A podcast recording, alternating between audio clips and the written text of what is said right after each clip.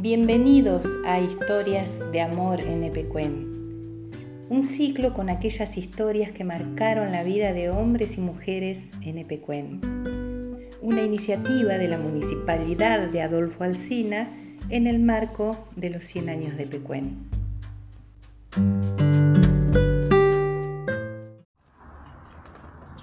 Epecuén, no hagas pasos tan largos Así no tengo que saltar, me pidió Juli. Una sola huella, profunda en la sal, marcaba el camino. Nos sentamos arriba de las zapatillas, con los pies en el agua. Secos eucaliptus con brazos al cielo alargaban sus sombras. Flamencos volando como en coro de aplausos anunciaban la función. Nos entrelazamos como esa raíz expuesta de eucaliptus sobre el lago.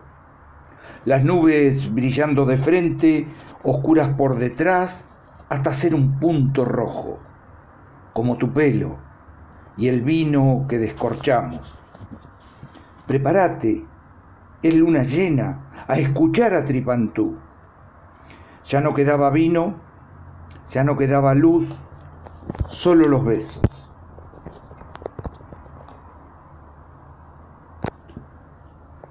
Una banda de estorninos dibujó un corazón con la última luz.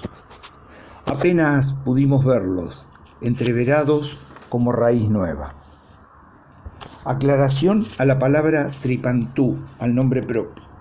Joven princesa araucana que con sus lágrimas por el amor no correspondido de Pecuén creó el lago sepultando allí su amor. En noches de luna llena, algunos amantes han escuchado sus ayes.